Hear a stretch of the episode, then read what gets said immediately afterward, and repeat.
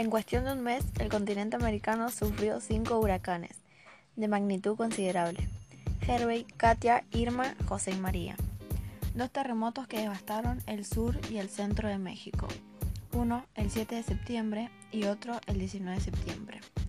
Una pregunta que muchas personas se hacen es, ¿tienen relación estos eventos? ¿Hay conexión entre los huracanes y los terremotos? ¿Tuvo algo que ver Katia con los terremotos?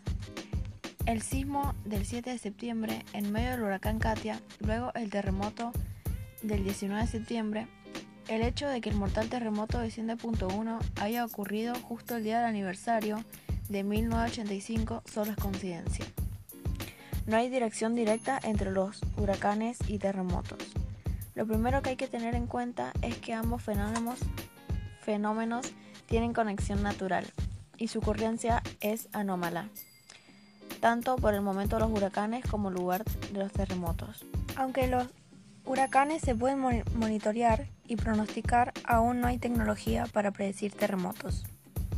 Huracanes. Los huracanes ocurrieron en plena temporada del Atlántico Norte, un ciclo anual que se produce por las altas temperaturas del agua y el aire en el océano durante el verano.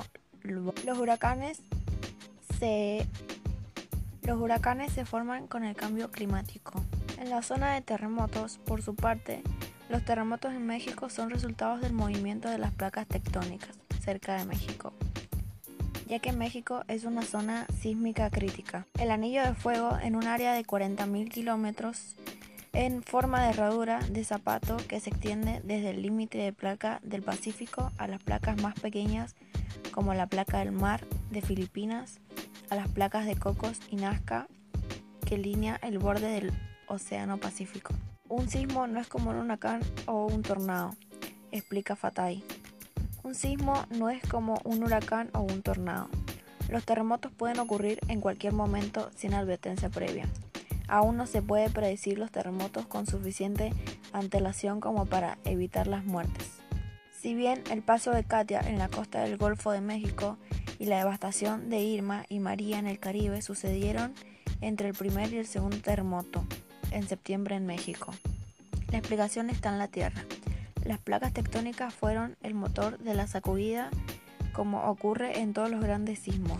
A lo largo de la costa de México, la placa de coco se desliza debajo de la placa norteamericana, moviéndose cerca de 7 centímetros por año. Desde 1900 ha habido 34 terremotos de magnitud mayor a 7, dentro de un rango de 480 kilómetros, de donde fue el sismo. Sí podría haber vínculo entre huracanes y ciclones tropicales. En 2011, un estudio de un científico de la Universidad de Miami mostró que los terremotos podrían estar propiciados por ciclones tropicales, huracanes y tifones. Shimon Dowinski, sismólogo de esta institución, dice que halló una correlación entre ciclones tropicales de muchas lluvias en Tawái y Haití con grandes terremotos que ocurrieron tres años después.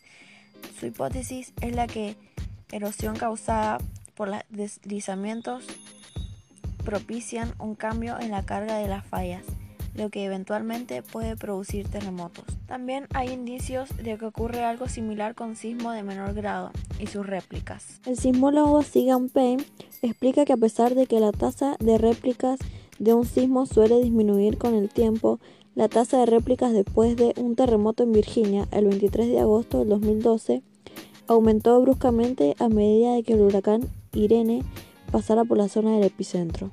En el caso específico de los terremotos en México y el paso del huracán Katia, basta con ver las gráficas de los epicentros, registrada por USGS 7 de septiembre y 19 de septiembre, y el registro de los vientos de ciclón documentada por NOAA toca tierra el 8 de septiembre para confirmar que los eventos sísmicos ocurrieron en zonas no afectadas por el influjo del sistema tropical.